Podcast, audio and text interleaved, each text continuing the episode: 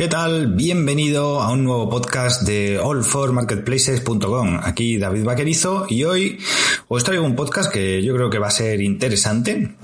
Pero más que interesante, sobre todo ponerlo en funcionamiento es clave a la hora de vender en Amazon. Y vamos a hablar sobre el SEO en Amazon, eh, sobre cómo tener y cómo hacer el mejor listing de la historia. No sin antes recordarte que en elformarketplaces.com tienes más de 150 clases de contenido 100% práctico y útil para mejorar tus ventas en marketplaces y con el y que con el código eh, podcast tendrás un 20% de descuento tanto en la, en la suscripción mensual como en la suscripción anual. Así que te esperamos por la plataforma. Os dejo con la intro y nos ponemos con ello. No os lo perdáis.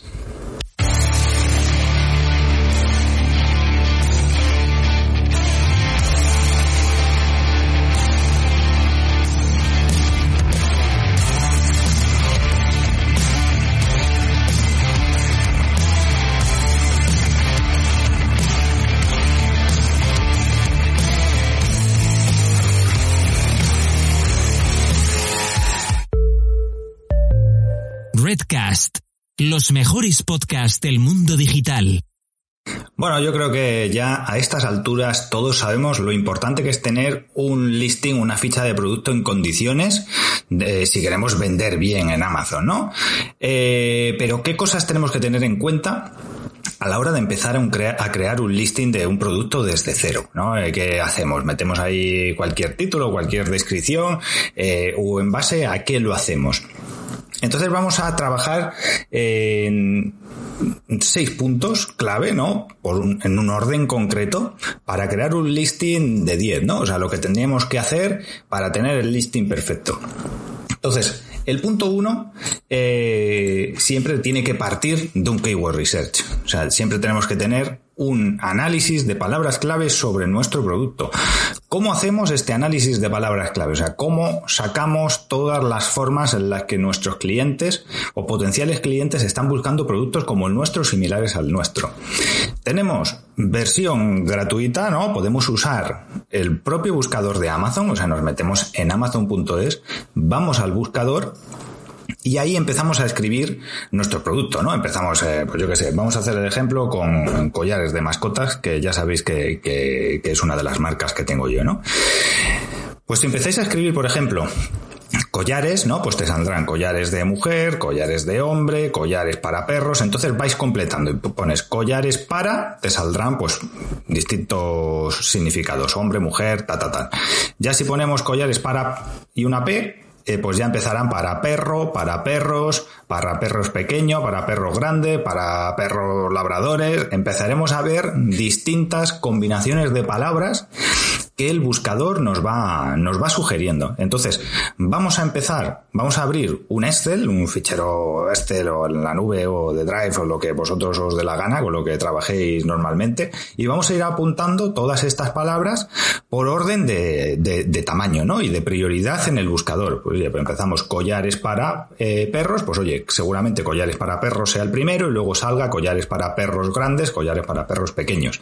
Vale, luego tenemos que ir pensando combinaciones hemos buscado collares para perros, pero también eh, hay muchas búsquedas en collares de perro.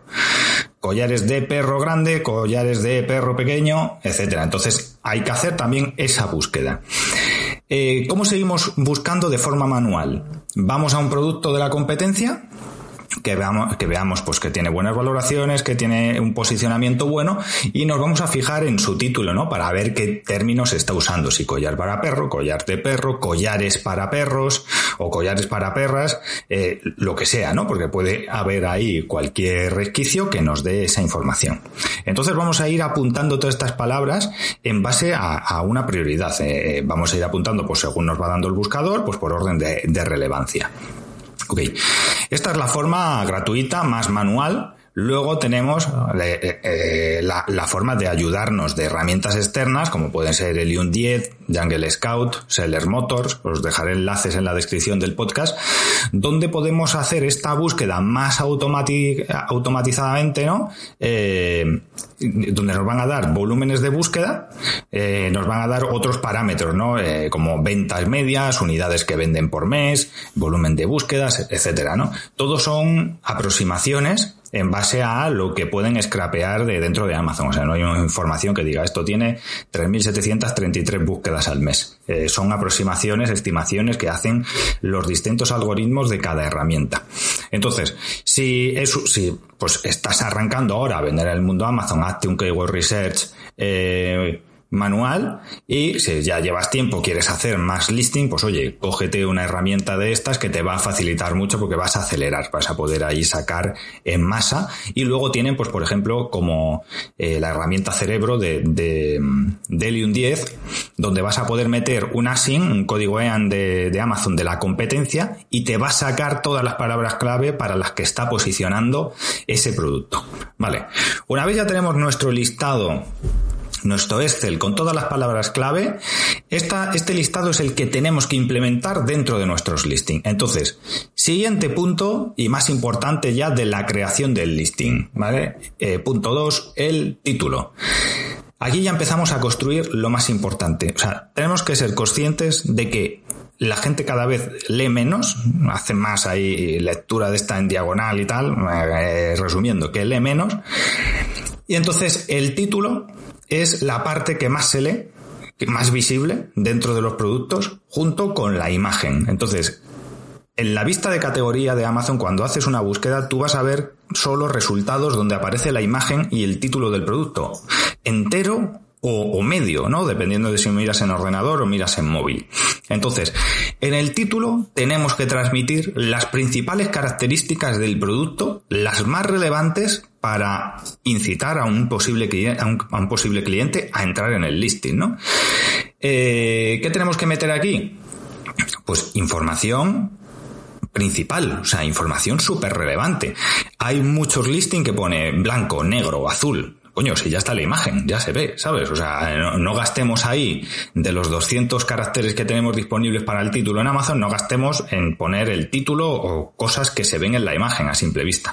Entonces, si por ejemplo es un collar de perro, pues tenemos que, poner, si es collar para perros, pues grandes o pequeños, ¿no? Por ejemplo, eh, podemos poner eh, el tipo de material que es, si la hebilla es resistente o no. Bueno, si no lo es, no lo vamos a poner, claro, pero hebilla resistente.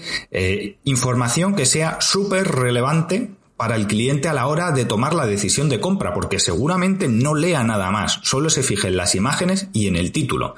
Entonces ahí es donde vamos a volcar todos, donde vamos a poner las, las palabras principales eh, más importantes y las vamos a poner cuanto más importante sea la palabra clave, la vamos a poner antes en el título. No vamos a poner collar para perro la última palabra, porque en móvil seguramente en la pista de categoría lo corten y no se vea. ¿Vale? Entonces hay que priorizar el título, parte principal, principales eh, palabras clave y con un poco de estructura, ¿vale?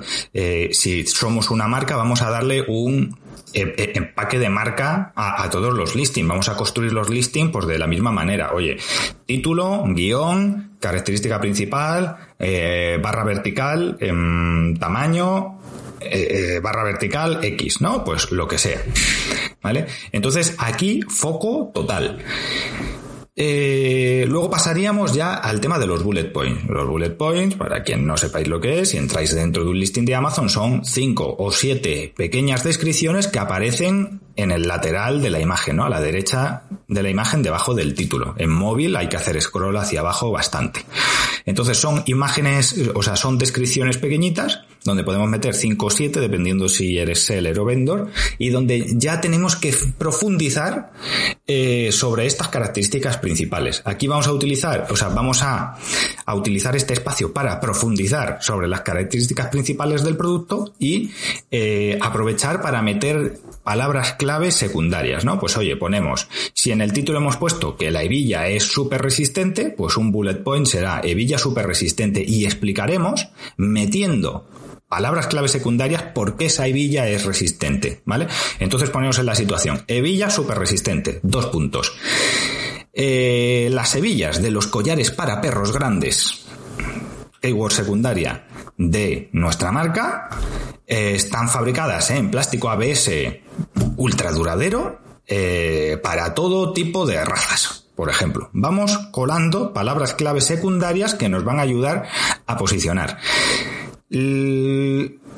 ¿Cuánta gente lee los bullet points? ¿Cuánta gente ve la descripción? Oye, pues mucha menos que el título. Pero en el título estamos, sobre todo, convenciendo al cliente que entre y compre, sobre todo que entre, y en, la y en los bullet points ya estamos metiendo más a saco eh, posicionamiento hacia el algoritmo. Entonces ahí es donde tenemos que jugar con keywords principales junto con keywords secundarias. Entonces vamos haciendo estas descripciones. Intentar aprovechar el, todo el espacio disponible que os da Amazon para meter todo tipo de palabras clave. O sea, no hagáis un título de 100 bytes si tenéis 200 bytes para meter, 200 caracteres para meter de, de contenido. O sea, aprovecharlo al máximo. ¿Vale? Porque cuanto más vamos bajando en el orden de importancia del contenido, pues oye, eh, menos relevante es la información para el cliente, para el algoritmo. Entonces, cuanto más haya en el título, cuanto más haya los bullet point, mejor, ¿vale?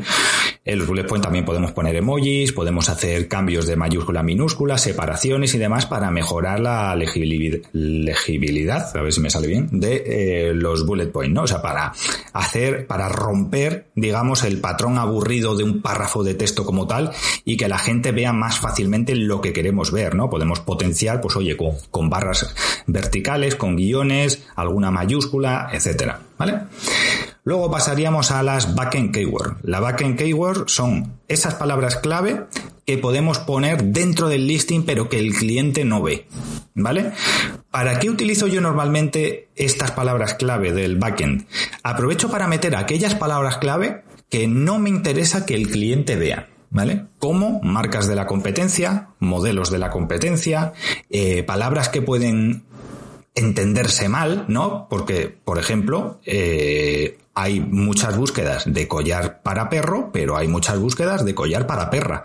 A lo mejor poner collar para perra en el título puede sonar un poco agresivo por la connotación insultante que tiene la palabra, ¿no? Pero eh, como es una palabra que tenemos búsquedas, que tiene búsquedas y no queremos desaprovechar, porque al final hay, mucha gente, entre las que me incluyo, que tenemos un perrito hembra. Entonces buscamos en Amazon pues collares para perras o arneses para perras o demás.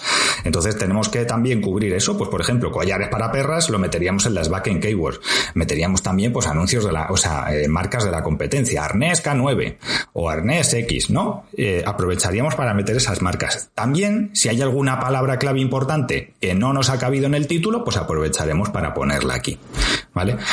Y por último, a nivel de contenido texto, tendríamos la descripción. La descripción es un espacio con 2.000 caracteres de tamaño, donde podemos meter hasta 2.000 caracteres y donde eh, podemos ya explayarnos y terminar de meter todas las palabras clave eh, de segundo o tercer nivel que tenemos, más elaboradas, más largas o combinaciones más extrañas o, en distintos idiomas. Bueno, en distintos idiomas no me refiero a inglés, me refiero a distintos, eh, no sé cómo decirlo. O sea que pues, si vendemos coches, pues ahí pondremos coches y pondremos carros también, pues para si nos buscan eh, pues gente de, de Latinoamérica, ¿no? Me explico. Pues podremos hacer ahí esas variaciones para cubrir más aspectos de búsqueda eh, en el algoritmo del, buscador de Amazon y que muestre nuestros productos también.